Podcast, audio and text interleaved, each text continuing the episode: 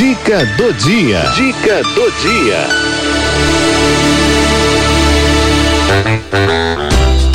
Saúde, saúde e desenvolvimento das crianças. Com o doutor Marco Antônio Ramos. Aquela hora boa que a gente gosta, né? De aprender aqui com os nossos especialistas. E hora da mamãe papai chegarem pertinho aí do rádio, né? Ficarem atentos aqui na nossa live, porque ele está chegando, nosso colaborador, parceiraço da Rádio 9 de Julho, ele que é pediatra, geneticista e nos atende com tanto carinho, nos ajuda tanto, que é o doutor Marco Antônio Ramos. Doutor Marco Antônio, boa tarde, meu querido. Boa tarde, Cidinha. Boa tarde, ouvintes da Rádio 9 de Julho. Tudo bem? Tudo bem, tudo em ordem. Então tá bom. Vamos falar hoje de fibrose cística, é isso mesmo? Isso mesmo, Cidinha. Este mês hum. é o mês da conscientização sobre fibrose cística. Yeah. Essa doença, chamada fibrose cística. O que, que, é isso? É uma, é uma doença genética, viu, Cidinha? Yeah. Tá? E ela é mais frequente do que a gente imagina. Ah, tá? é? Por isso que foi, uh, esse mês foi escolhido como o mês da conscientização sobre a doença. Porque o conhecimento da doença nos faz uh, orientar o paciente ou, o familiar, né, no caso, para um tratamento mais especializado e com melhores resultados. Uhum. Então eu vou explicar para vocês o que é a fibrose cística. Né? Primeiro que é uma doença é rara, mas assim, dentre a população que tem problemas pulmonares, ela é mais frequente. A gente acredita que ela ocorra na população mundial em, em, em uma em cada três mil crianças que nascem né? Hum. Principalmente aquelas crianças que são descendentes de, de população europeia, né? Então, descendentes de população africana não costumam ter esta doença. E a gente sabe que a nossa população, 70% são miscigenados, são raças miscigenadas europeias, africanas, né? E só 30% que não tem essa mistura com as raças negras africanas, né? Hum. Então, vamos dizer assim, que dependendo da região do Brasil, dependendo do grupo populacional, essa doença obviamente é mais alta ou mais baixa, né? Sim. Então, eu gosto sempre de dar um exemplo aqui de São Paulo, né? Quando a gente fala em doença rara, né? Você tem ideia quantas crianças nascem por ano na cidade de São Paulo, Cidinha? Não. 184 mil foi a última média. Né? 184 mil em São Paulo, na cidade ou no na estado? Na cidade de São Paulo em um ano. Na Só na cidade? É. Caramba. Então, se eu falo uma doença que é, é rara, 1 para 10 mil, né? Hum. Uh, eu tenho aí uh, ah, 20 crianças que aparecem com a doença em um ano. Se eu tenho uma, uma doença 1 para 3 mil, eu tenho uh, aí provavelmente 60 crianças que nascem por ano na cidade de São Paulo, entendeu? Uhum. Então, uh, mas óbvio que desses 180 mil que nascem, 70% são miscigenados com a raça negra, né? Uhum. Então, uh, a gente tem aí só 30% que estariam com esse risco elevado. Mas é uma população que frequenta muitos hospitais, porque tem várias apresenta, esses pacientes apresentam várias complicações uh, pulmonares. Uhum. Então, o que, que acontece? Essa doença, ela envolve a troca uh, de sais minerais nas secreções. Por exemplo, o paciente que tem essa doença tem o suor mais salgado. Ah, é? Então, ele elimina mais sódio e cloro no suor, né? Uhum. Com isso, as secreções internas, respiratórias, os fluidos pancreáticos, os, fluidos do trato, uh, trato gastrointestinal ficam mais grossos. E aí eles atrapalham a função de cada um desses órgãos, né? Pode causar um entupimento do tubo digestivo, uma má funciona, um mau funcionamento do pâncreas, Nossa. mas principalmente o um espessamento de secreções das vias respiratórias. Então, é o típico paciente que tem muitas sinusites e repetição, tem uma asma com muita secreção de difícil controle. E esses pacientes, quando eles caem lá no ambulatório, né, saem da, do ambulatório geral, de atenção primária dos postos de saúde, e caem lá no ambulatório do especialista, a primeira pergunta dele é sobre o suor, sobre o hábito intestinal e se necessário, ele pede exames especializados. E o curioso que o, o exame uh, mais comum utilizado para o diagnóstico dessa doença hum. é o teste de, suor, de sal no suor. Né? Eles põem um plastiquinho na pele e a pele vai transpirar mais. Aí eles pegam aquelas gotículas de suor e verificam se tem mais sódio e tem mais cloro. Então, por exemplo, um dos critérios do diagnóstico dessa doença é a presença de um grau elevado, tem lá um índice próprio para a interpretação do exame, mas hum. desde que ele seja elevado em duas coletas diferentes desse exame, né? Existem outros critérios clínicos para o diagnóstico. Existe também, por tratar-se de uma doença genética, a pesquisa da mutação genética para essa doença, né? Aí é uma coisa muito mais sofisticada, só é coberto por planos de saúde, né? É muito mais difícil da gente conseguir esse exame na rede pública, a não ser que a gente tenha um projeto de pesquisa, alguma coisa que nos forneça o exame gratuitamente, né?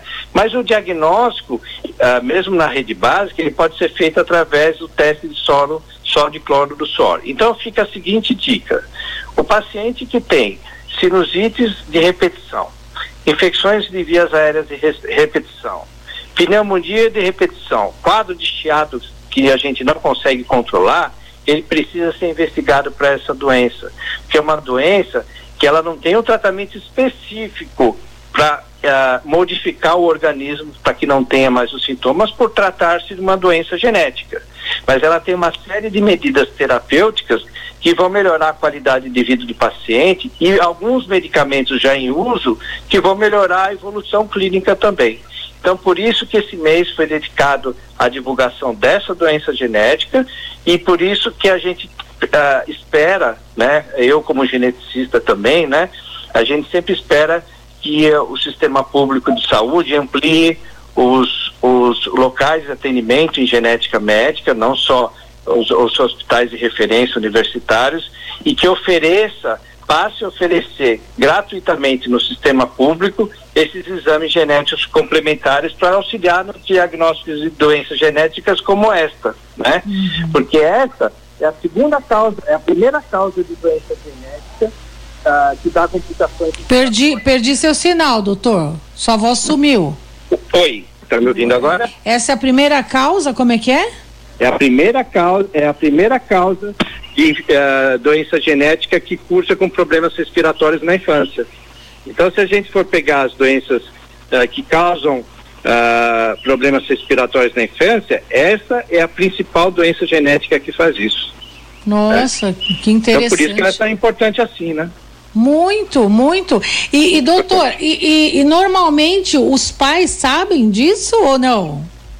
Olha, uh, pela dificuldade do diagnóstico, muitas vezes eles estão tratando o paciente nos postos de saúde hum. como pacientes asmáticos uhum. ou com alguma sensibilidade maior, né?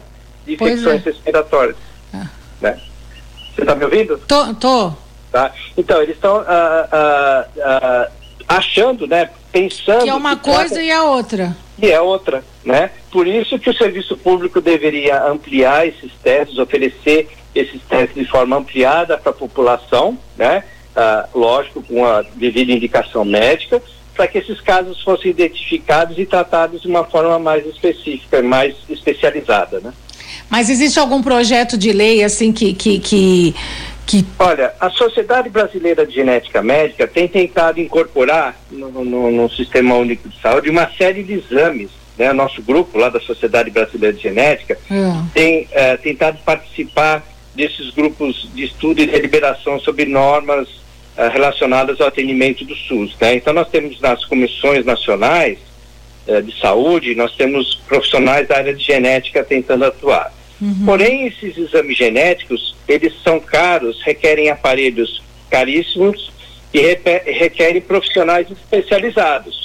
E a gente sabe, né, que isso não é o forte do serviço público nosso brasileiro, né? Uhum. Ele é muito econômico nisso, né? Ele não, não, nós estamos numa fase, por exemplo, agora que na esfera federal não temos concursos públicos, então as pessoas se aposentam e não existe reposição de médicos e técnicos para várias especialidades de saúde, né? Genética se inclui nisso.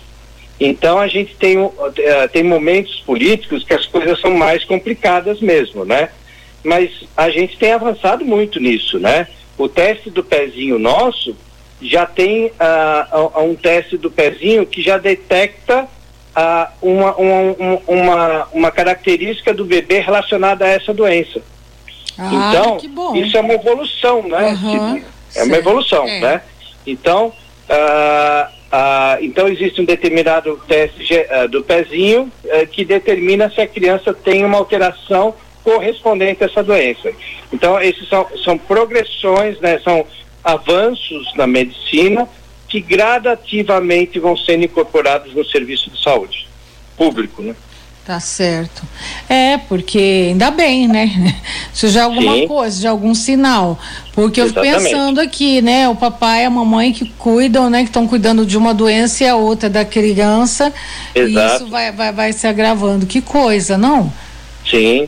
Olha, um alerta, um excelente alerta que o senhor traz hoje no, no, no nosso programa, nesse quadro aqui, né? E muito obrigada mesmo por, por, por nos trazer esse assunto que é, que é tão importante e Isso. de fato não, não, não conhecia né, né, é. Eu, eu, não conhecia mesmo. E sabe que é aquilo que eu te disse sobre, que eu falei sobre o, o, a quantidade de crianças que nascem no estado, a exemplo, né? Nossa, é a nossa maior capital, né? Yeah. Nossa maior cidade do Brasil. Yeah. Uh, porque quando a gente sempre fala aqui, né, todo dia, toda semana eu estou falando de doenças frequentes, né? Uhum. Aquelas doenças que acontecem em cada um, uma em cada três crianças, né? Uhum. Um em cada quatro crianças. Mas em termos populacionais, em termos uh, de programas de saúde uh, uh, para a população, né? esses programas são implementados, a gente tem que pensar sempre nas doenças raras, né?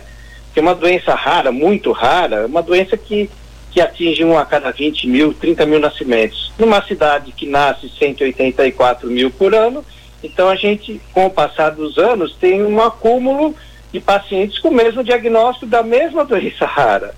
Então, é raro quando pensado no número absoluto, né? Porque quando é pensado no número verdadeiro de pacientes, é lógico que não é tão raro assim da gente encontrar por aí um paciente com uma doença que a gente achava que era impossível de ver durante a nossa vida profissional de médico. E encontra mesmo. É verdade, é verdade. Olha, doutor, mais uma vez, muito obrigada por trazer esse tema aqui que é tão importante aqui e alertar aos nossos ouvintes. Muito agradecida mesmo. E okay, bom final de semana. Para vocês também, um grande abraço a todos os ouvintes. Até a próxima semana. E a semana que vem vamos falar de obesidade infantil. Isso mesmo. Outro tema muito importante, esse sim, olha, 40% da população infantil brasileira é obesa. Tá? Pois é. Então daí a importância da gente conversar sobre isso, tá, tá bom? certo, doutor. Um abraço, viu? Bom final de semana. Para você também, um abraço a todos. Tchau, querido. Tchau.